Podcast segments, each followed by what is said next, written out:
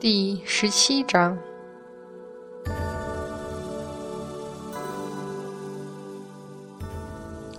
丁香，丁香，丁香，你还活着，太好了，真是太好了！敖春语无伦次的扑过去，抓了那绿衣女子的手，连声喊着，脸上又哭又笑，生怕自己是在做梦。你，你谁呀？丁香吃惊地往后抽手，无奈敖春抓得实在太紧，他怎么也挣不回来。放手啊！你认错人了。我没有认错人，丁香，你是丁香。放手啊！你这人怎么这么过分？不知道男女授受不亲啊！丁香，他是敖春啊！你看清楚啊！你，你不会连我也不认得了吧？丁香转过头来看沉香，你你是？对呀，我是，不认识。沉香给这句斩钉截铁的话说的一呆，又看看身边表情复杂的小玉，继而暗暗想：他不记得，或许也是件好事。你们要对我家小姐做什么？一群家丁拿了木棒就冲过来，吓得敖春赶紧放手。是呀，别认错了人，这是赵家的小姐。旁边的百姓也七嘴八舌的插话，莫名其妙。丁香一边甩着手，嘟囔着，一边好奇的看了沉香一眼。奇怪，怎么这人看起来很眼熟呢？算了。本女侠一天要见多少人啊？觉得眼熟的人多了，扭过去继续吼：“喂，你这人讲不讲信用啊？昨天晚上明明答应了我在净坛庙外等着齐家花轿的。”孙悟空瞄着韩华，心里嘀咕：“俺老孙就说阐教的人是隔了三个时辰才来的。”姑娘，你认错人了。依旧和孙悟空保持僵持姿势的韩华面无表情地说：“我认错人？开什么玩笑！小麻子，你别以为你系条绳子把自己挂在半空中，我就不认识你了。你真当你是唱戏的呀？还找个猴子放在你面前？”丁香的声音忽然小了下去，他扑过去瞪大眼，半晌才叫起来：“你真的不是小麻子？”这衣服怎么在你身上？小麻子呢？你把小麻子弄到哪里去了？你，你，本女侠跟你拼了！这种情况下，要是孙悟空还能再和韩华斗法下去的话，基本上比盘古大神还厉害了。孙悟空一抽金箍棒，笑道：“小子，你没事儿偷人家新娘衣裳穿身上作甚？莫非是想媳妇儿了？你这猴子！”本君是一番好意，没想到。韩华一抖手，无论是长鞭还是软鞭，都已经不见了。他伸手扯开衣襟，下面那些女子只当他要脱衣服，全都失声尖叫起来。可是，一边叫一边还瞪大眼睛看，惹得小玉傻傻的问沉香：“他们叫什么呀？”他们没叫什么。却只见红影一闪，那件新娘的嫁衣飘然从空中落下，而韩华依旧面无表情，身上穿的居然还是件鲜红的衣裳，只是闪烁着淡淡的光辉，一条精美的凤凰花纹栩栩如生。这乍一看，感觉还是件新娘嫁衣，只是鸳鸯刺绣换成了更漂亮的凤凰罢了。不，不。普天之下，能在嫁衣上绣凤凰的，又怎么会没有任何珠子金玉来装饰？普天之下，又哪里有色泽光滑、如此夺目的布料？小子，你这件衣服，该不会是你的法宝吧？孙悟空有些恍然了。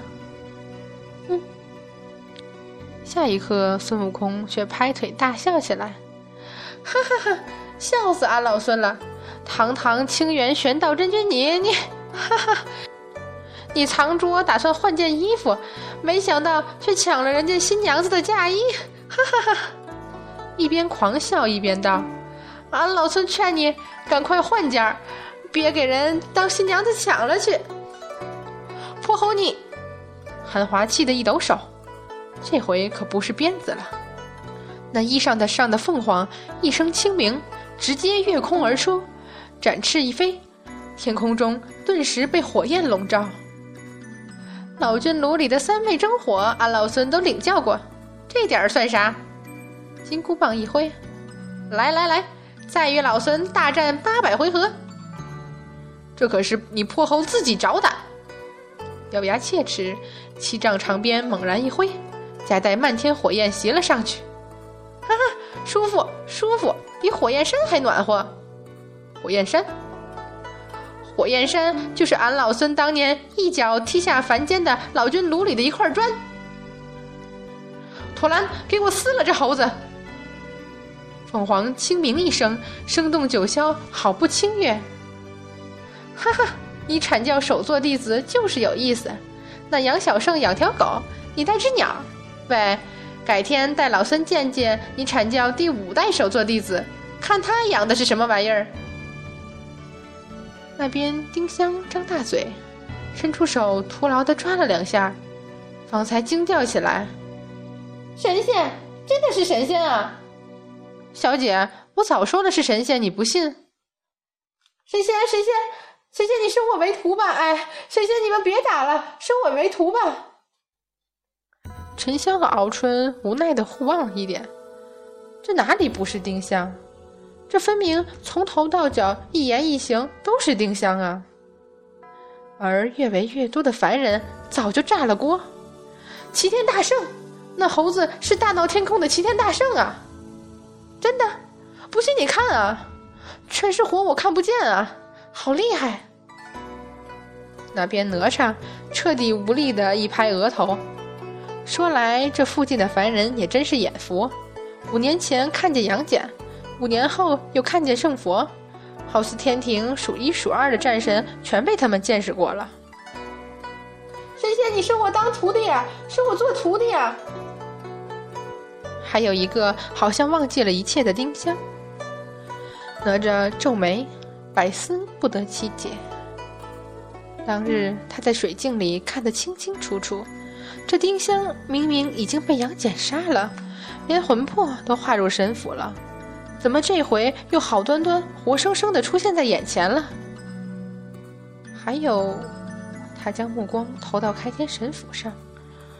如果说丁香的魂魄不在神府里，沉香怎么还拿得起这么重的神斧？心中不知怎的，竟然莫名慌乱起来。沉香。啊！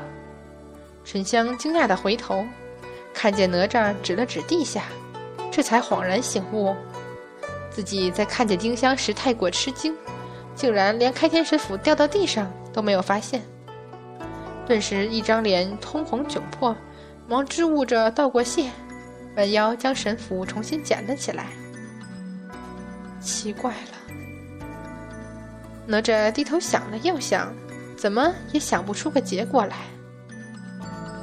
这时，天边忽然飘来一朵云，沉香眼尖，看见了那抹淡雅的紫色，就知道是嫦娥仙子来了，连忙喊道：“姨母，我在这里。”嫦娥身化流光，没有惊动那些看得激动的喊得大声的凡人，直接出现在沉香面前。沉香，这是怎么回事？嫦娥姨母，你别说了，那阐教七个月来一直找我的麻烦，现在又是和圣佛打起来了，连师傅的净坛庙都给毁了。什么？嫦娥惊讶道：“有这种事？可不是，天庭也不来管管。”沉香，天庭怕是真管不了了。啊？哪吒吃惊道：“嫦娥仙子，这话是什么意思？”三太子想必还不知道，南天门被毁了。陛下召集所有仙家在凌霄殿商议了整整半天，也没个结果。我担心着你们赶紧下凡来。南天门毁了？南天门怎么毁的？被玉鼎真人一剑劈成了两半。听说这玉鼎真人就是杨戬的师傅。嫦娥仙子，难道玉帝就这样咽得下这口气？陛下也没有办法，难道还要打上昆仑去不成？嫦娥叹道：“可那是南天门啊！”敖春不敢置信的叫道：“南天门又怎样？你们打上天去，陛下事后不也没有追究？可那是因为我劈山救母，赢了赌约。”沉香，你这孩子怎么这么傻？道理不是一样吗？因为陛下不愿意得罪佛宗，加上你们势力太大，才默许赌约。现在不也是同样不愿意得罪阐教？即使他想打上昆仑，很多阐教出生的神将也不会答应，说不准还会倒戈。第一个就是三太子你，不知小仙说的对不对？仙子说的是。三太子你，那毕竟是我师门，教我护我，从未亏待于我。不像天庭和我那父王，哼！刘沉香，我师傅他们只是太喜欢护着徒弟了。当初我在陈塘关玩闹时，随意射了一箭，却不想那箭飞了千里之外，射死了石矶娘娘的徒弟。虽说的确是我无意，那石矶娘娘是个妖怪，又爱吃人，但是说起来终是我的不是，人家好好的徒弟给我杀了。师傅带我去给石矶娘娘赔罪的时候。我闹起来，又用乾空仙把他另一个徒弟打死了。要不是师傅，说着头越来越低。八太子，东海那事儿也是我年幼爱闹，在水里洗澡时用混天绫玩，却震了水晶宫。虽然说你东海来人太过嚣张跋扈，又非要我父母谢罪，惹得我大急，才闹得一发不可收拾。但事情毕竟是我先理亏。我平日里素来好强，不肯承认错，我心里是明白的。敖春冷笑了声，扭过头去，不愿说什么。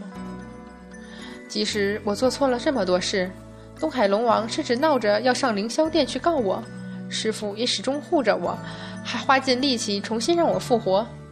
沉香，你就别怪我师傅他们了，他们并没有错。却听得敖春一阵回过头来：“三太子，你说你师门是不是有办法也让杨戬复活？这魂飞魄散还怎么复活呀？可是那天我们看见杨戬了，他虽然怪怪的……什么？杨戬还没死？”嫦娥吃惊道：“没死。”沉香有点头痛的说：“也不知道怎么回事。”好像所有死了的人又都活过来了。嫦娥姨母，你看那是谁？这是丁香，他不是死了吗？魂魄不是都化入开天神府了？